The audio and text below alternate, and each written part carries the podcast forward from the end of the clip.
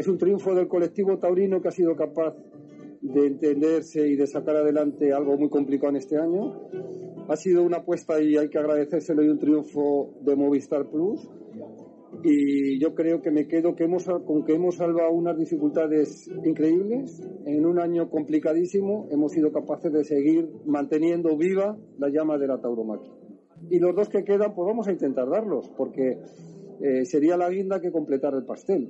Pensar que vamos a ser capaces de dar esos 21 festejos y, o bueno, de, que se den esos 21 festejos en un año tan complicado, en el que ha habido restricciones eh, de aforo, en el que hemos tenido que cambiar a última hora algunas plazas, en el que ha habido otras que se han suspendido en el último momento, eh, yo creo que nos reuniremos el comité de crisis esta semana y la intención es darlo, vamos, de todas las formas, ¿no? Porque creo que sería la guinda que completaría este pastel de un triunfo importante de todos.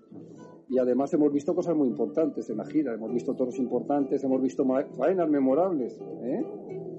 Y bueno, y creo, lo, te lo repito, ¿no? Hay que felicitar a todos los que han hecho posible este proyecto, empezando por Movistar Plus, y por supuesto siguiendo por todos los componentes del sector taurino que han sido capaces de echarlo adelante y por el público, porque hay mucho miedo, yo lo entiendo, pero no han vuelto la cara al espectáculo, han apoyado, han venido y se han quedado todavía con más ganas de toros. Esperemos que el año que viene podamos dar eh, las ferias eh, y las corridas eh, pues con toda normalidad.